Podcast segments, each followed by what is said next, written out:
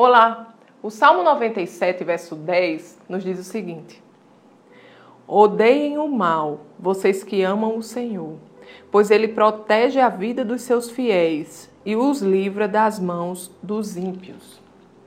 Amados, se amamos o Senhor, nós devemos odiar o mal, odiar aquilo que Deus odeia.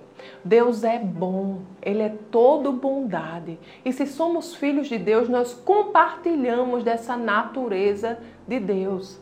A palavra de Deus nos diz, na primeira carta aos Tessalonicenses, no capítulo 5, 22, nos diz que nós devemos fugir de toda aparência do mal.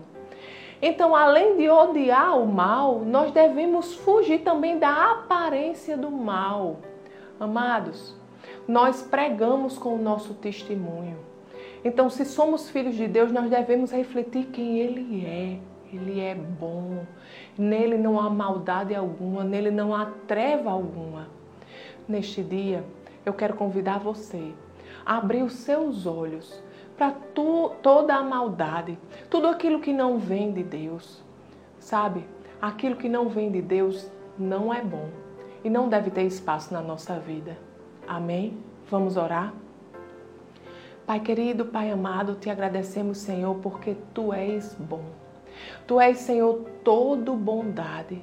Tu és todo fidelidade. Tu és todo justiça, paz e alegria, Senhor. E em ti, Senhor, não há espaço para maldade. Oh Pai, te agradecemos, Senhor, porque tu és amor. Te agradecemos, Senhor, porque você nos fez os teus filhos e nós compartilhamos da tua natureza, que é amor, que é justiça, que é bondade e fidelidade.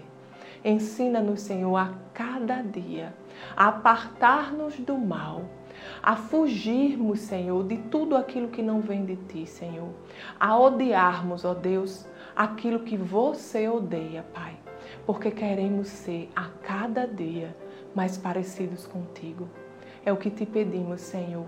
Te agradecemos, Senhor, por mais um dia em nome de Jesus. Amém. Tenha um dia abençoado e até amanhã.